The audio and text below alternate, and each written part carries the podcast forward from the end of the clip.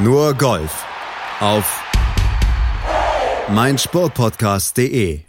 Herzlich willkommen zur neuen Ausgabe von Nur Golf auf meinsportpodcast.de. Ja, viele hatten ihn schon abgeschrieben, aber Lee Westwood, der hat seinen Kritikern erneut bewiesen, dass er noch lange nicht, Achtung, zum alten Eisen gehört, passt ja irgendwie zum Golf, trotz des Drucks, den die deutlich jüngere Konkurrenz in Abu Dhabi nämlich auf ihn ausgeübt hat, hat Westwood am Ende das Turnier trotzdem gewonnen. Er feierte seinen 25. Turniersieg auf der European Tour, seinen zweiten Rolex Series Titel und kann jetzt für sich verbuchen, in vier Jahrzehnten mindestens je ein Turnier gewonnen zu haben. Seine Reaktion dazu diese. Desiree Wolf, unsere Expertin hier bei Nur Golf. Im Grunde kann von alt keine Rede sein. Der Mann ist einfach nur erfahren. das hat er zumindest ausgespielt. Erstmal Hallo und ähm, er hat wirklich den Jungen äh, gezeigt, wo es lang geht, sozusagen. Das hat auch Ian Poulter dann auf Instagram irgendwie noch schön äh, gepostet, ein Bild von ihm und Westwood, wo er dann gesagt hat, hey, hast denen ja mal so richtig gezeigt, äh, wo der Hammer hängt und du noch nicht zum alten und dass du nicht zum alten Eisen gehörst. Und, ähm, und äh, Westwood hat dann nur zurückgeschrieben, naja, wenn du nicht lieferst, muss ich halt. Insofern, ähm, ja, Westwood hat da wirklich ähm, eine tolle Performance gezeigt und ähm, auch wenn du dir anguckst, einfach, äh, ja, wie er das angegangen ist, wie er diesen Sonntag dann runtergespielt hat, das ist schon sehr beeindruckend und da kommt dann tatsächlich die Erfahrung durch. Da, da ist dann halt dieses totale oh mein Gott, oh mein Gott, ich bin in einer Sonntagsschlussrunde, was mache ich denn jetzt nur eines unerfahreneren Spielers, was ja keinem vorzuwerfen ist. In dem Stadium war auch Westwood mal, aber das hat er halt lange hinter sich und ähm, dann hat er gezeigt, wie man das ganz routiniert nach Hause spielt. Martin Keimer übrigens gehört auch noch lange nicht zum alten Eisen, denn auch Keimer, der hat sich 2020 gut eingefunden, Reunion mit Craig Connolly gefeiert und eine Top-10-Platzierung am Ende geholt. Da schauen wir natürlich auch drauf. Außerdem schauen wir ausführlich auf die PGA Tour, auf den Sieg von Andrew Landry beim The American Express und wir können ganz zum Start noch kurz vermelden, Angel Jimenez, Miguel Angel Jimenez, der hat das Mitsubishi Electric Championship auf Hawaii gewonnen, setzte sich mit einem Birdie am zweiten Extraloch gegen Ernie Els und Fred Couples durch. Für Jimenez war es der zweite Sieg bei diesem Turnier und Rekordsieger Bernhard Langer wurde am Ende Sechster, dank eines Double Bogies an der 17 und dank eines einfachen Bogies an der 18, sonst hätte er auch noch mit ins Playoff gedurft. Desiree, Bernhard jetzt altes Eisen? Nein. Nein. ähm, oder könnte man böse sagen, ist er schon länger, also je nachdem, aber jedenfalls keine abrupte äh, Neuerung jetzt in diesem Jahr.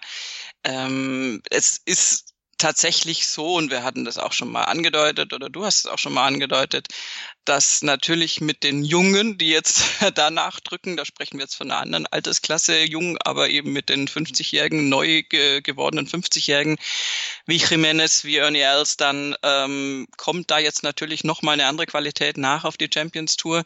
Und insofern ist die Konkurrenz für Bernhard Langer einfach jetzt nicht mehr ganz dieselbe, wie sie es noch vor ein paar Jahren war. Sprich, er muss sich ein bisschen wärmer anziehen und äh, spürt auch den, den Atem da im Nacken, der ähm, der von den jüngeren Spielern da ausgeht.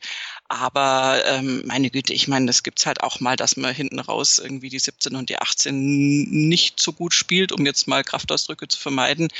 Und ähm, ich bin mir trotzdem sicher, dass Bernhard Langer da bei einem anderen Turnier seiner Wahl dann wieder um die Ecke biegt und das nicht tut und dann auch gegen die Jüngeren bestehen kann drücken wir ihm auf jeden Fall die Daumen und schauen jetzt zum Abu Dhabi HSBC Championship. Die komplette Welt des Sports. Wann und wo du willst. Auf meinsportpodcast.de. 23 Jahre, 5 Monate und 16 Tage, genau nach seinem allerersten European Tour Sieg, hat er also nochmal wieder zugeschlagen, das Abu Dhabi HSBC Championship gewonnen. Lee Westwood am Ende mit minus 19 vorne zwei Schläge besser als die lauernde Konkurrenz Victor Perez, Tommy Fleetwood und Matthew Fitzpatrick, beziehungsweise könnte man auch sagen drückende Konkurrenz, denn vor allen Dingen ja, Tommy Fleetwood, der hat ja nochmal richtig Druck ausgeübt, genauso wie Victor Perez jeweils eine 63er Runde hingelegt und damit Lee Westwood ein wenig unter Druck gesetzt, aber der selber hat sich davon gar nicht so aus dem Konzept bringen lassen und eigentlich auch gar nicht wirklich bemerkt, dass die Konkurrenz so doll gedrückt hat. Wir hören mal in seinen O-Ton von der European Tour rein. I wasn't really paying any attention to what other people were doing. You know, I was just trying to control me, control my emotions, and uh, you know, control what I'm working on in the golf swing. And um, yeah, I just managed to do that. A little slip up at 16. Like I said yesterday, with what I'm working on, if I don't quite do it, I hit a pull and I hit a pull second shot in there and uh, and pulled the putt actually as well. But uh, it's some good shots coming in and um, really just pleased with the way I control myself. Kleiner Ausrutscher an der 16. Serie. Ansonsten war ihm herzlich egal, was die Konkurrenz machte. Konnte äh, ihm ja auch egal sein. Ja, da haben wir wieder die große Glaubensfrage, schaut man aufs Leaderboard oder nicht? Ähm, ich behaupte ja tatsächlich, dass es mit Sicherheit Typen gibt, die das nicht tun. Und wenn es noch so unwahrscheinlich ist und wenn ich es persönlich noch so wenig nachvollziehen kann, weil ich bin neugierig, ich würde das auch immer machen. Ähm, aber Lee Westwood ist da wirklich äh, altersweise, muss man fast schon sagen. Ähm, das ist jetzt schon äh, gemein, wenn wir das so immer auf sein Alter projizieren. Aber ähm, der hat da tatsächlich seinen Stiefel runtergespielt und wusste ja, dass er gut dabei ist mit vier Birdies auf den Front Nine. Dass der da an der 16 dann nicht wusste, was genau um ihn rum passiert, kann ich mir nicht vorstellen. Aber ich glaube, bis dahin hat er sich nicht sonderlich viele Sorgen gemacht. Und die äh, Moves der anderen sind ja dann auch nicht äh, ganz äh, erfolgreich gewesen. Matthew Fitzpatrick mit einer ganz tollen Front Nine, vier Birdies, ebenso wie Lee Westwood, ähm, ist dann auf den Back Nine so ein bisschen äh, eingeschlafen ähm, im Sinne von einfach hat nur Pass gespielt bis auf die letzte ähm, 18. Ähm, da hat er dann ein Birdie nochmal gespielt. Das ist allerdings äh, also auf der 18, wenn man da nicht gröberen Unfug unterwegs treibt, fast schon Pflicht. Und ähm, insofern hat Matthew Fitzpatrick da dann die, die Back Nine nicht nutzen können. Tommy Fleetwood hat eine Wahnsinnsrunde gespielt, du hast es schon angesprochen, genauso wie Victor Perez mit einer 63 natürlich wirklich toll, aber die waren halt diesen Tick zu weit hinten. Lee Westwood hatte das Polster gut genug angelegt und hat ja am Sonntag auch noch äh, genügend Birdies gespielt so dass es dann tatsächlich kein Problem war, da dann noch davon zu ziehen. Und ähm, insofern ja, es gab natürlich diese Moves in seine Richtung, aber so richtig in Bedrängnis war er maximal um die 16 rum, als das Bogey kam. Wenn da natürlich dann jetzt die 17 und die 18 nicht funktioniert hätten, okay, dann hätte er ein Problem gehabt, dann hätten wir vielleicht auch von einem Playoff sprechen können. Aber das ist halt dann die Qualität eines Lee Westwood, dass er dich da fängt, dass er dann an der 18 das Birdie spielt, fertig. Und dann hat er da seine zwei Schläge Vorsprung nach Hause gebracht und das reicht dann auch. Und den Turniersieg letztlich eingefahren. Er hat gesagt, das Schwierigste war, die Emotionen zu kontrollieren, was man ja auch verstehen kann. Als er vor anderthalb Jahren die Netbank Championship gewonnen hatte, sein allererstes Rolex Series Turnier und auch das ja nach einer längeren Siegdürre da war er auch sehr emotional involviert, ziemlich geweint dann auch vor Rührung, dass er es eben nochmal geschafft hat. Und diesmal hat er ja auch ein bisschen mit den Tränen gekämpft im Siegerinterview. Mm, Im Siegerinterview und möglicherweise auch am darauffolgenden Morgen. Der hat nämlich schon auf Twitter gepostet. äh, ein fideles Bild von ihm im Bett. Da kann man jetzt äh, optisch nicht viel ablesen, außer einer gesunden Gesichtsfarbe. Aber er hat wohl den Andrew Johnston gemacht und äh, ist dann doch möglicherweise immer noch ziemlich hammered. Ähm, also der hat sich's gut gehen lassen und hat schön gefeiert gestern Abend. Wer will's und, ihm verdenken? Na, wirklich niemand, aber das war dann auch irgendwie so ein bisschen süß, hat mich an die Bilder erinnert, wenn sie dann immer ihre Pokale umarmen im Bett. Er hat offensichtlich eher das Bierglas umarmt und ist aber quietschfidel und hat sich wahnsinnig gefreut. Und das ist ja klar, ich meine, wir haben so viele Sieger auf der Tour, sowohl auf der European Tour als auch auf der PGA Tour, die mit irgendwie 20 irgendwas um die Ecke biegen, die äh, jung sind, die da die Welt erobern wollen und die wahnsinnig Erfolg haben, die super ausgebildet sind, die da nachdrücken. Und da ist es schon ein bisschen was Besonderes. Und ähm, was ja die Statistik ist, die, die die spektakulärste ist jetzt auf den ersten Blick, ähm, ist dieses äh, in vier Dekaden jeweils gesiegt zu haben, was jetzt Westwood hinbekommen hat. Ähm, und äh, das, das ist natürlich schon, äh, da gab es dann Tweets von, von der European Tour, dass eben so und so viele Spieler des Feldes noch gar nicht geboren waren, als er seinen ersten Titel eingefahren hat. Unter anderem natürlich John Rahm und Victor Hofland. John Rahm hat nicht gespielt, aber äh, Victor Hofland und, und so diese, diese Ecke, das ist ja klar, die sind, die sind so jung. Ähm, ja, da hatte er schon gewonnen, als die auf der Welt waren. Und insofern ist das schon eine beeindruckende Konstanz über die Jahre. Und Lee Westwood hat sich in einer Hinsicht ja äh, den großen Triumph versagen müssen, in Anführungszeichen bisher. äh, das ist der Major-Triumph, mhm. den er nicht erringen konnte. Da gab es ja übrigens auch schon wieder Optimisten, die gesagt haben, na ja, wer weiß, wenn er jetzt so spielt, geht vielleicht sogar noch ein Major. Ähm, das finde ich jetzt ein bisschen äh, verfrüht. Das schauen wir uns mal noch an, wie da die Saison weiterläuft. Aber insofern kann ich mir schon vorstellen, dass da einfach solche Siege dann auch ähm, Raum bieten für Emotionen und dass er die äußert, ist ja legitim. Absolut. Vor allen Dingen, er ist ja jetzt auch der Spieler auf der European Tour, der in der Geschichte der European Tour das meiste Preisgeld eingesackt hat mit seinen 25 Turniertiteln und das dann vor allen Dingen in einer Ära, ja, wo es dann auch eben richtig Asche gibt und wenn er dann bei der Rolex Series abräumt, das gibt natürlich ordentlich was aufs Konto und entsprechend dann auch für diese ewige besten Rangliste und die hat sich Lee Westwood jetzt auf jeden Fall gesichert. Du hast gesagt, Major fehlt noch. Ryder Cups hat er ja ohne Ende, hat er zehn schon gespielt, aber da wurde er natürlich auch drauf angesprochen, weil er beim letzten Mal ja nicht dabei war, ob er sich dann nicht vielleicht irgendwie doch in diesem Jahr noch Nummer 11 vorstellen könnte, weil ihn ja auch so ein Sieg dann in der Liste, in der Qualifikationsliste nach oben bringt und da hat er das hier gesagt. Played 10 and it was good watching the lads last time, but um, you know, obviously if that's if there's a chance of that then uh, you know, I might as well go for it. Also er wird es auf jeden Fall versuchen, hat aber auch gesagt, ich weiß gar nicht, ob ich noch mehr Ryder Cups vertragen kann. ja, ähm, das ist tatsächlich dann immer diese Sache, wenn jemand, den du da eigentlich als, als Vice Captain haben möchtest, aufgrund seiner Erfahrung, äh, was er auch schon gemacht hat, und der nach allgemeiner Prognose der äh, auf Patrick Harrington folgende nächste Ryder Cup Captain wohl werden wird, möglicherweise, wenn der Ryder Cup wieder nach Europa zurückkehrt wenn der auf einmal jetzt wieder eine Blüte hat und so toll spielt, das, das muss man abwarten. Also die Saison ist noch lang und ich will jetzt nicht noch mehr Plattitüden verbreiten, aber ähm, Westwood ist offensichtlich in einer guten Form. Er hat auch offen zugegeben, er hat jetzt nicht so wahnsinnig viel Golf gespielt vorher und wusste jetzt nicht so richtig, wo er steht, rein jetzt was sein Spiel anbelangt.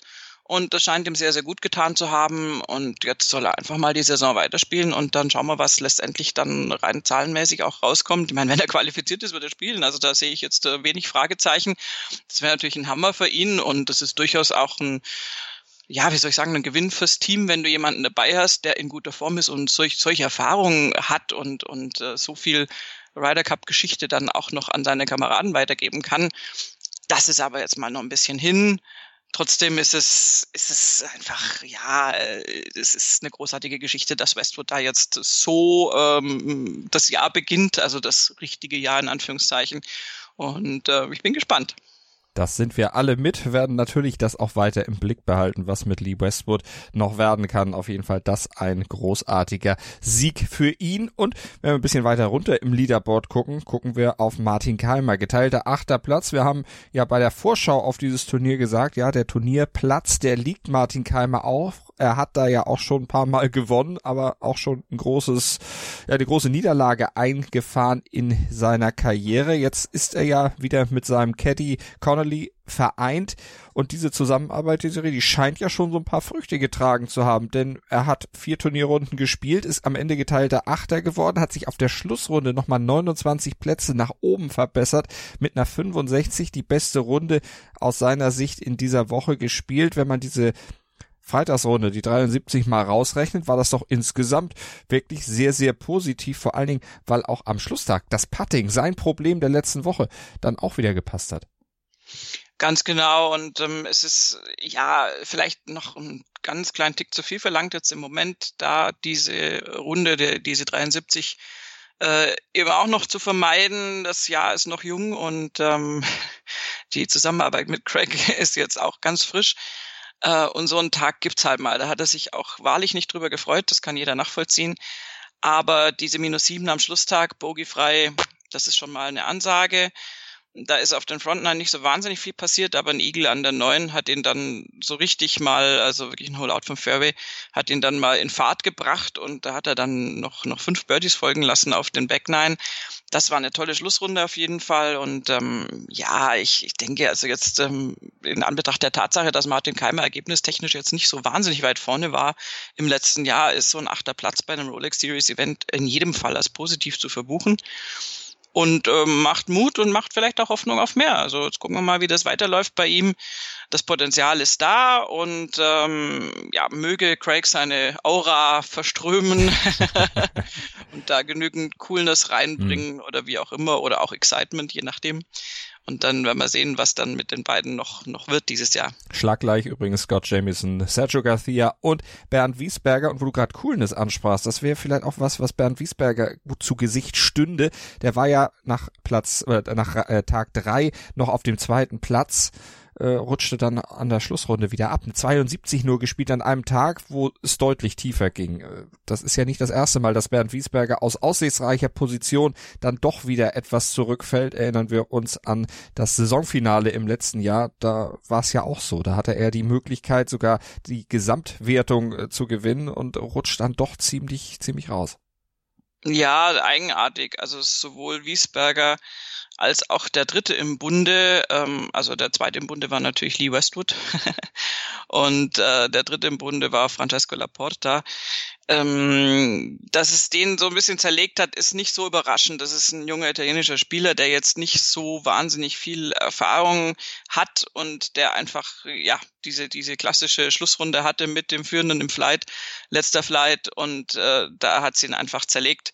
Der hat eine 74 gespielt, also nochmal einen Schlag schlechter und ähm, hat da wirklich äh, Bogies zum Teil in Serie gespielt, nachdem er eben auch drei sehr gute Tage hatte, vor allen Dingen eben einen, einen Freitag mit einer minus neun, also der konnte sich sehen lassen, die 63. Also Francesco Laporta, das klingt jetzt unbarmherzig, aber das war im Bereich des Möglichen, dass das nicht so klappt, wie er sich das vorstellt. Bei Bernd Wiesberger würde man denken, der hat da mehr Erfahrung und kann das besser abfangen, aber keine Ahnung, was Lee Westwood da auch furchteinflößendes gemacht hat, ähm, aber Wiesberger kam auch gar nicht in die Gänge, was zeigt, dass er eben sowohl an der 1 als auch an der 3 schon gleich mal zwei Bogies gespielt hat. Das ist jetzt nicht so ein richtig prickelnder Start in der Schlussrunde. Und ähm, er hat dann immer wieder Möglichkeiten gehabt und hat die vergeben. Ich erinnere mich noch an Eagle Putt, ich weiß nicht mehr genau, in welchem Loch das war, ähm, den er dann, da hat er das Birdie gespielt ähm, aber das müsste die acht gewesen sein. Aber ähm, das, ja, also es war so, das war ein sehr guter Putt, aber ansonsten lief es einfach nicht ganz so, wie es hätte laufen können. Viele vergebene Chancen. Ich will da jetzt keine große Krise herbeireden, aber es war auf jeden Fall nicht der Sonntag des Bernd Wiesberger und es ist schade, dass er da nochmal sechs Plätze runtergerutscht ist. Mhm. Mindestens Top Ten äh, hat er erreicht, okay. Aber da kann er sich schon selbst natürlich den Anspruch auferlegen, da weiter vorne zu landen die Voraussetzungen waren auf jeden Fall da. Gucken wir noch auf den zweiten Deutschen im Feld, auf Sebastian Heisele.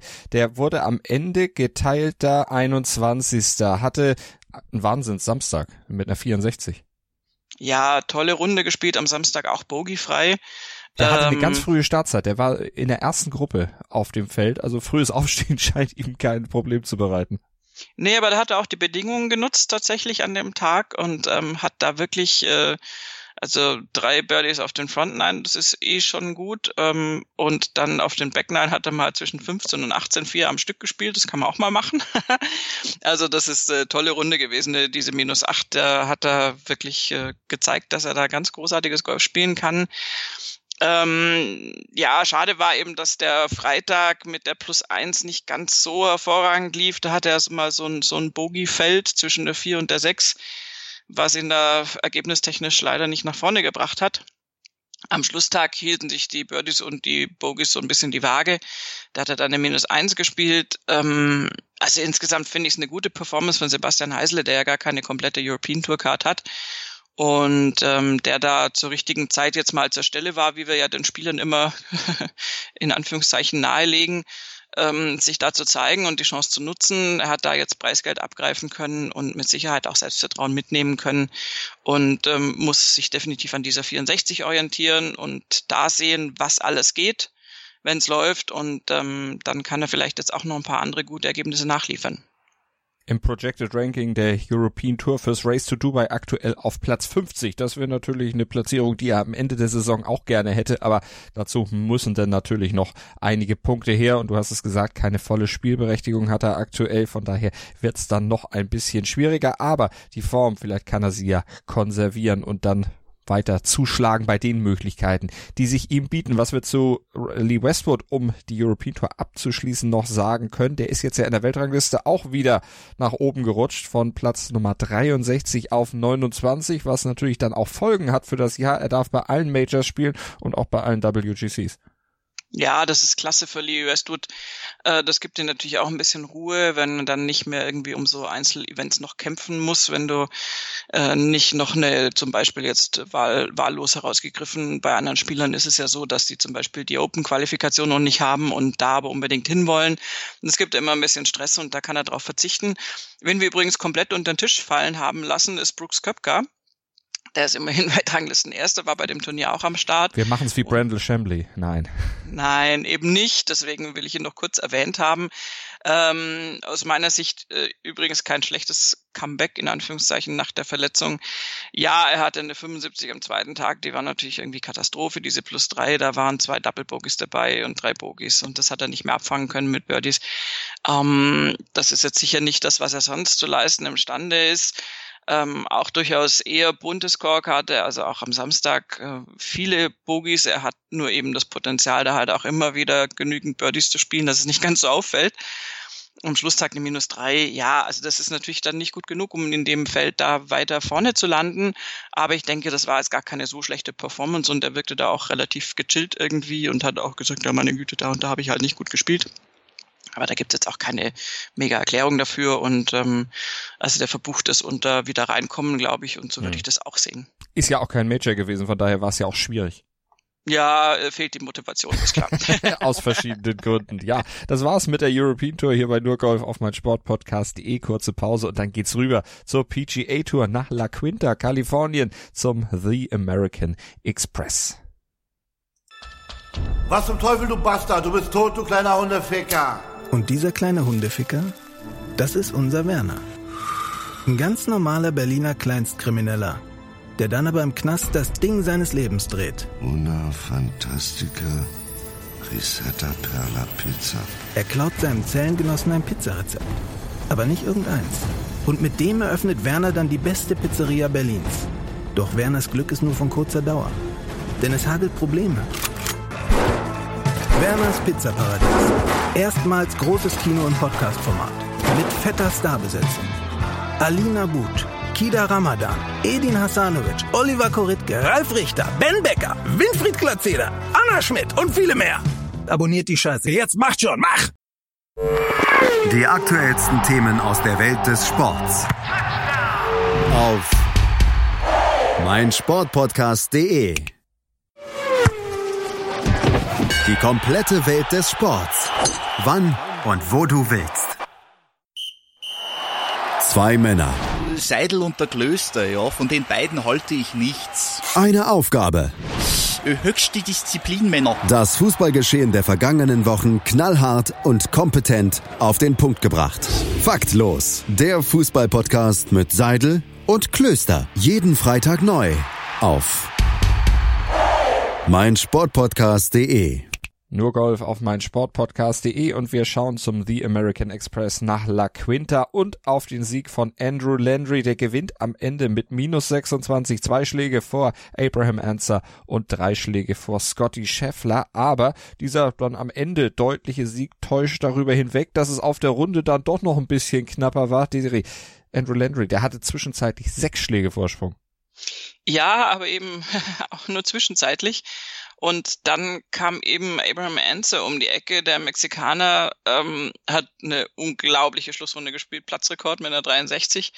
Und ähm, ist Landry da mal so richtig auf die Pelle gerückt, war allerdings einige Flights äh, vor ihm und ist das, also nicht einige Flights, aber war ein Flights vor ihm und ähm, war deswegen dann schon im Clubhaus, als äh, Landry von der 16 runterkam und äh, ja merken musste, dass seine Sechsschlagführung nämlich äh, auf gut Deutsch im Eimer war. Äh, der hatte sich nämlich eine Bogey-Serie erlaubt von der 13 bis zur 15, hat da drei Schläge verloren und dann war, als Landry an der 16 war, war Anser eben schon im Clubhaus, aber schlaggleich Und dann muss man natürlich äh, in Rechnung ziehen, dass die 17 auf diesem äh, Stadium Course ähm, dem TPC Sawgrass nachempfunden ist. Das hat vielleicht äh, jeder im Blick, dieses gefürchtete Inselgrün äh, auf diesem Signature-Platz von, von Pete Dye. Und ähm, tja, Landry stand da und wusste so, also Führung ist jetzt weg, ich muss jetzt irgendwie was machen, ich muss jetzt irgendwas Gutes machen, um da nochmal äh, Boden zu gewinnen und stellt sich an diesen Abschlag hin. Man muss auch noch erwähnen, dass dieses Inselgrün, diese 17, nicht nur länger ist als äh, das Loch im TPC Sawgrass, sondern auch noch ein kleineres Target hat. Also es ist wirklich eins der gefürchtetsten äh, Löcher letztendlich auf der Tour. Und Landry hat sich davon gar nicht aus der äh, Ruhe bringen lassen und hat einen ganz wunderbaren T-Shot äh, gemacht und hat dann sich den Ball so an die Fahne gelegt, ein paar Fuß entfernt, dass er einen Birdie-Putt äh, reinmachen konnte. Also wirklich ein ganz, ganz großartiges Ergebnis angesichts der Umstände. Hat dann an der 18 gleich nochmal ein Birdie nachgespielt und sich so dann diese zweischläge Führung rausgespielt, die er dann zu Abraham Anser auf Platz zwei hatte.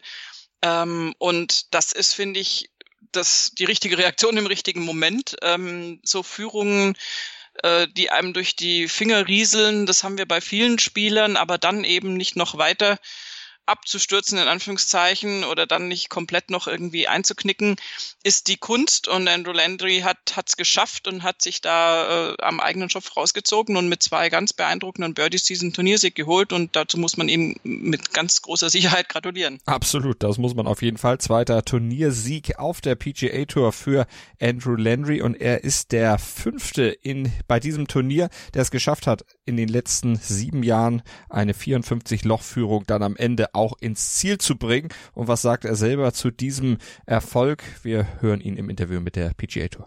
Uh, feels great. This is um, winning out here is hard. So um, yeah, I, I I played some good golf throughout the week, and my golf swing just did not feel super comfortable today. It started out all right and got a little loosey goosey there, but um, yeah, um, just kind of made a small adjustment there on on the 14th tee and hit a really, really nice tee shot. And, um, or I'm sorry, the 15th tee. And um, just kind of gave me some good swing thoughts coming down the stretch. And so just to be able to get the job done, uh, man, it means, it means a lot to be able to be a winner again. Also, er war am Ende zufrieden, aber man hörte es ihm an. Es hat ihn dann auch ziemlich mitgenommen. Es hat ihn doch sehr erschöpft. Aber ich meine, das kann man verstehen unter den Umständen, die du eben geschildert hast.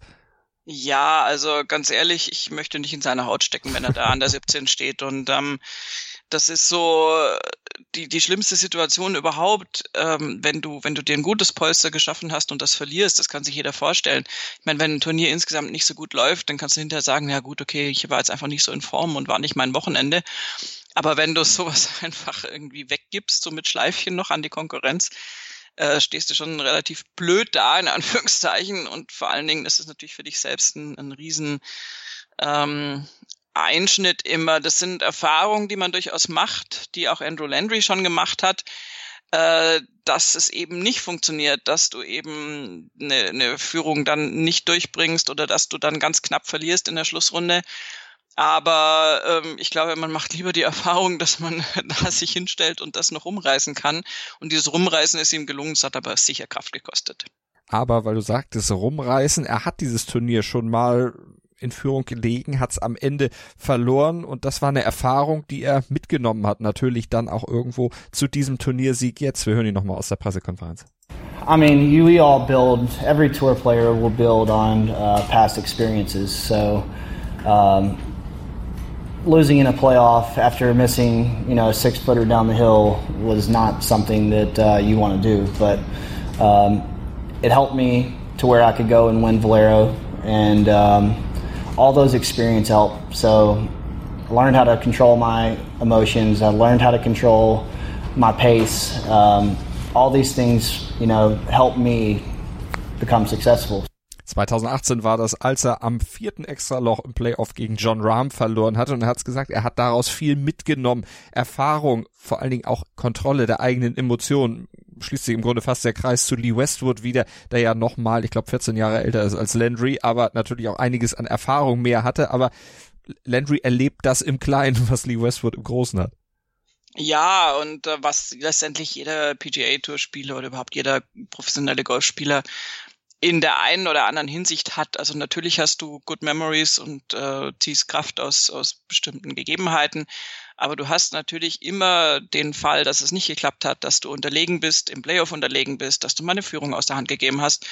Und ähm, in dem Fall von ähm, Andrew Landry war es jetzt durchaus ein prominenter Name. Das war nämlich John Rahm, der ihn da besiegt hat im Playoff in Palm Springs 2018 hast du schon erwähnt. Und ähm, das hat aber nicht nur jetzt Wirkung gezeigt, zwei Jahre später, sondern auch schon damals in der Saison. 2018 war eine sehr gute Saison von Andrew Landry.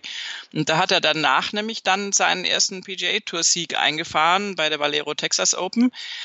Ähm, nur im Folgejahr hat es nicht so geklappt. 2019 war irgendwie eher so mittel, vorsichtig formuliert. Und er hat jetzt da versucht, wirklich äh, über den Winter was, was zu tun und, und ähm, hat einfach auch gesagt, ich bin da überhaupt nicht besser geworden letztes Jahr. Ich muss irgendwie was ändern und hat eben auch wirklich Cuts in Serie verpasst. Und das war jetzt das erste Mal, wo wieder alles gepasst hat und wo es wieder aufgegangen ist. Und es ist ihm zu wünschen, dass es jetzt so bleibt. Ähm, aber er hat da wirklich äh, auch hart an sich gearbeitet, um da wieder hinzukommen. Und es ist immer super schwer, wenn du, wenn du lauter verpasste Cuts hast und noch nicht mal die Turniererfahrung hast, dass du mal wieder vier Runden am Stück gespielt hast. Und das hat er toll gemacht. Definitiv. Und toll hat's auch Abraham Anser gemacht mit dem Platzrekord auf der vierten Runde auf diesem Pete Dye Kurs, auf dem Stadium Kurs PGA West. Und als dieser Kurs vor rund 30 Jahren eröffnet wurde, da haben die Spieler gesagt, Gottes Willen, das kann doch gar nicht sein. Was ist das für ein sadistischer Kurs? Da kann man doch überhaupt nicht drauf spielen. Das geht doch gar nicht. Pete Dye hat damals nur gesagt, ihr seid alles großartige Spieler. Ich gebe euch die Möglichkeiten, großartige Schläge hinzulegen und zu zeigen, wenn wir jetzt mal auf die Scores insgesamt gucken, minus 26 bei Landry, 24 unter bei Abraham Anser und dann setzt sich das sofort, also so dieses gefürchtete, dieses Image, ein gefürchteter Platz zu sein, kann man bei den, äh, äh bei den Scores mittlerweile gar nicht mehr so nachvollziehen. Ja, also ich meine, es sieht natürlich jetzt noch, noch viel toller aus, weil wir ja in der Rotation der ersten drei Tage noch andere Plätze hatten, die definitiv Kommt leichter dazu, zu spielen ja. sind. Also die, die werden da jetzt natürlich auch noch mit reingerechnet, aber trotzdem, wenn man jetzt uns sich die Scores anschaut von den Top 5 am Schlusstag, hast du minus 5, minus 9, minus 2, minus 7, minus 6. Danach kommt Sam Burns mit nochmal einer minus 9. Also, äh, und die sind auf dem Stadium Course gespielt. Äh, insofern ist deine Argumentation absolut richtig. Ähm, der Platz verliert natürlich dann auch an äh, ja am, am furchteinflößenden Moment, wenn die Spieler sich so entwickeln, wie sie das tun. Wir haben ja eher die Situation, dass andere Plätze, die früher als äh, irgendwie normal spielbar oder, oder nur normal schwer spielbar gehalten zum Teil ja fast keine Herausforderungen mehr darstellen, die du anders schwierig machen musst, weil sie von der Länge her eben, also die Länge ist ja einfach das Moment, was man ausschalten kann, weil die Spieler heutzutage einfach viel mehr Länge haben vom Tee. Und ähm, wenn man sich das anschaut, dann ist der Platz, ja, da gehen niedrige Ergebnisse, äh, es ist aber trotzdem ein wahnsinnig toller äh, Golfplatz immer noch. Und äh, ich glaube, Pete Dye hatte da die richtige Einstellung, als er den gebaut hat, dass der jetzt auch niedrige Scores erlaubt, ist ihm, äh, glaube ich, jetzt auch nicht äh, übel zu nehmen. Das ist auch so eine, wir hatten auch schon mal drüber gesprochen, so eine PGA-Tour-Richtlinie, eigentlich nicht Richtlinie, aber die haben schon auch gerne Plätze, ähm, wo niedrige Scores möglich sind, wo du eben in die 20er kommst, in die minus 20er, wenn du da gewinnen willst. Ähm, einfach, weil es natürlich auch spektakulär ist. Du kannst an einen Platz rangehen und kannst sagen, okay, wir machen den so schwer, siehe US Open Plätze der Vergangenheit, wo es ja dann auch Mord und Totschlag hinterher gab, weil sich alle furchtbar darüber aufgeregt haben. Ich erinnere mich noch an, an Blumenkohlgrüns, äh, wo war das? Aaron Hills, glaube ich, ähm, oder Chambers Bay und ähm, wo man dann letztendlich mit so einem Plus-Minus-Paar-Ergebnis äh, rauskommt als Sieger. Das ist auf der einen Seite natürlich, also ich finde sowas ja immer äh, beeindruckend, wenn man sieht, wie die, wie die Spieler kämpfen und wie kaum äh, eben sehr niedrige Scores möglich sind. Aber gemeinhin möchte die PGA schon einfach äh, Möglichkeiten geben, Birdies zu spielen, Eagles zu spielen und niedrige Scores zu spielen. Und dafür ist der Platz perfekt und das ist ein toller Platz. Insofern hat Pete Dye da ein ganz tolles Vermächtnis hinterlassen. Und ist entsprechend natürlich dann, obwohl er nicht mehr ganz so einschüchternd ist, wie er vielleicht mal war, schwer gemacht. Das Beispiel Andrew Landry zeigt es natürlich, dass es dann trotz riesiger Führung dann am Ende doch nochmal etwas spannender wurde. Was müssen wir noch rausheben bei diesem Turnier? Natürlich den geteilten vierten Platz von Sepp Stracker. Der ist mit minus 20, also sechs Schlägen Rückstand auf Landry am Ende auf diesen vierten Platz gekommen, hat vier Runden unter 70 gespielt. Ja, tolle Leistung von Sepp Stracker, ganz äh, wirklich äh, kontinuierlich da unter, unter der 70 zu bleiben. Ähm, geteilter vierter Platz ist auch rein zahlenmäßig ein sehr gutes Ergebnis, aber er kann mit seiner Spielleistung da auch sehr zufrieden sein. Ähm, und er hat da Namen hinter sich gelassen, die jetzt durchaus ähm, mehr Leute auf der Rechnung haben. Cameron Champ zum Beispiel ist nur in Anführungszeichen, das soll es jetzt nicht schlecht machen, aber ähm, Cameron Champ ist, ist 21. geteilter 21. geworden, Matthew Wolf geteilter 61. Beide ja sehr aufsehenerregende Performances im letzten Jahr gehabt. Und äh, wenn wir noch kurz nach, nach Promis gucken, haben wir Phil Mickelson, der ja wieder gespielt hat, der nach drei Runden, der Cut war ja nach drei Runden, dann den Cut nicht geschafft hat, mit insgesamt minus drei. Und auch Francesco Molinari übrigens mit Even Paar nach drei Tagen. Ähm, das sind so die beiden prominentesten Namen, die dem Cut zum Opfer gefallen sind. Und auch ein Ricky Fowler übrigens, der eine sehr gute Performance hatte an den ersten beiden Tagen mit 65, 64, richtig toll dabei war, hat dann eher so ein mittelmäßiges Wochenende gespielt mit 70 und 71, ist jetzt dann letztendlich nochmal von Platz drei runter auf Platz 10. Das ist nicht schlecht, aber ähm, auch fast ein bisschen verwunderlich. Auch Toni Finau ist nochmal aus den Top 10 rausgefallen ähm, mit einer 69 am Schlusstag einfach nicht gut genug. Der hatte eine 62 am zweiten Tag gespielt. Das war ein Riesenergebnis. Das war unglaublich äh, toll, aber hat es auch nicht so ganz halten können. Also wir haben so ein paar prominente Namen, die da noch ein bisschen runtergerutscht sind dann ähm, am Schlusstag und auch für Paul Casey hat sich nicht ausgezahlt, dass er nicht das Rolex Series Event gespielt hat. Der ist auf, auf einem geteilten 21. reingekommen, auch mit einer schlechten Schlussrunde am Sonntag mit einer 71. Also da gibt's so eine ganze Portion an bekannteren Namen, die dann nicht so wirklich zum Zug kamen und äh, du siehst halt, dass diese niedrigen Ergebnisse, die wir vorhin ähm, runtergebetet haben von, von Landry und Co. in den Top 5, die ziehen sich dann nicht so nach unten im Feld. Also da ist es vielen, vielen, vielen Spielern nicht gelungen, äh, wahnsinnig weit unter Paar zu bleiben am Sonntag. Und entsprechend sind dann auch die Ergebnisse.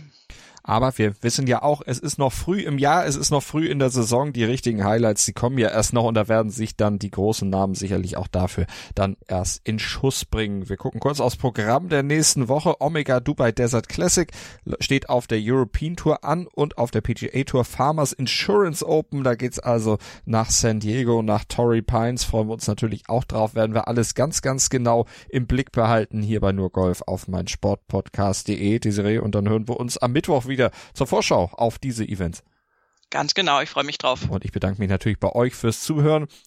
Wünsche euch eine schöne Woche beziehungsweise eine schöne Zeit bis zu unserer nächsten Ausgabe und ich hoffe natürlich, dass ihr unsere Podcasts eifrig abonniert. Nur Golf mit dem Podcatcher eures Vertrauens oder einfach direkt bei uns auf der Webseite auf meinsportpodcast.de hören und wir sind Deutschlands größtes Sportpodcast-Portal.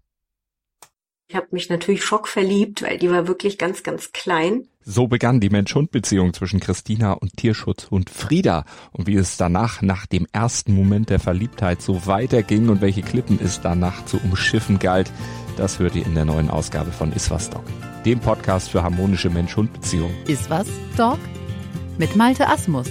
Überall, wo es Podcasts gibt.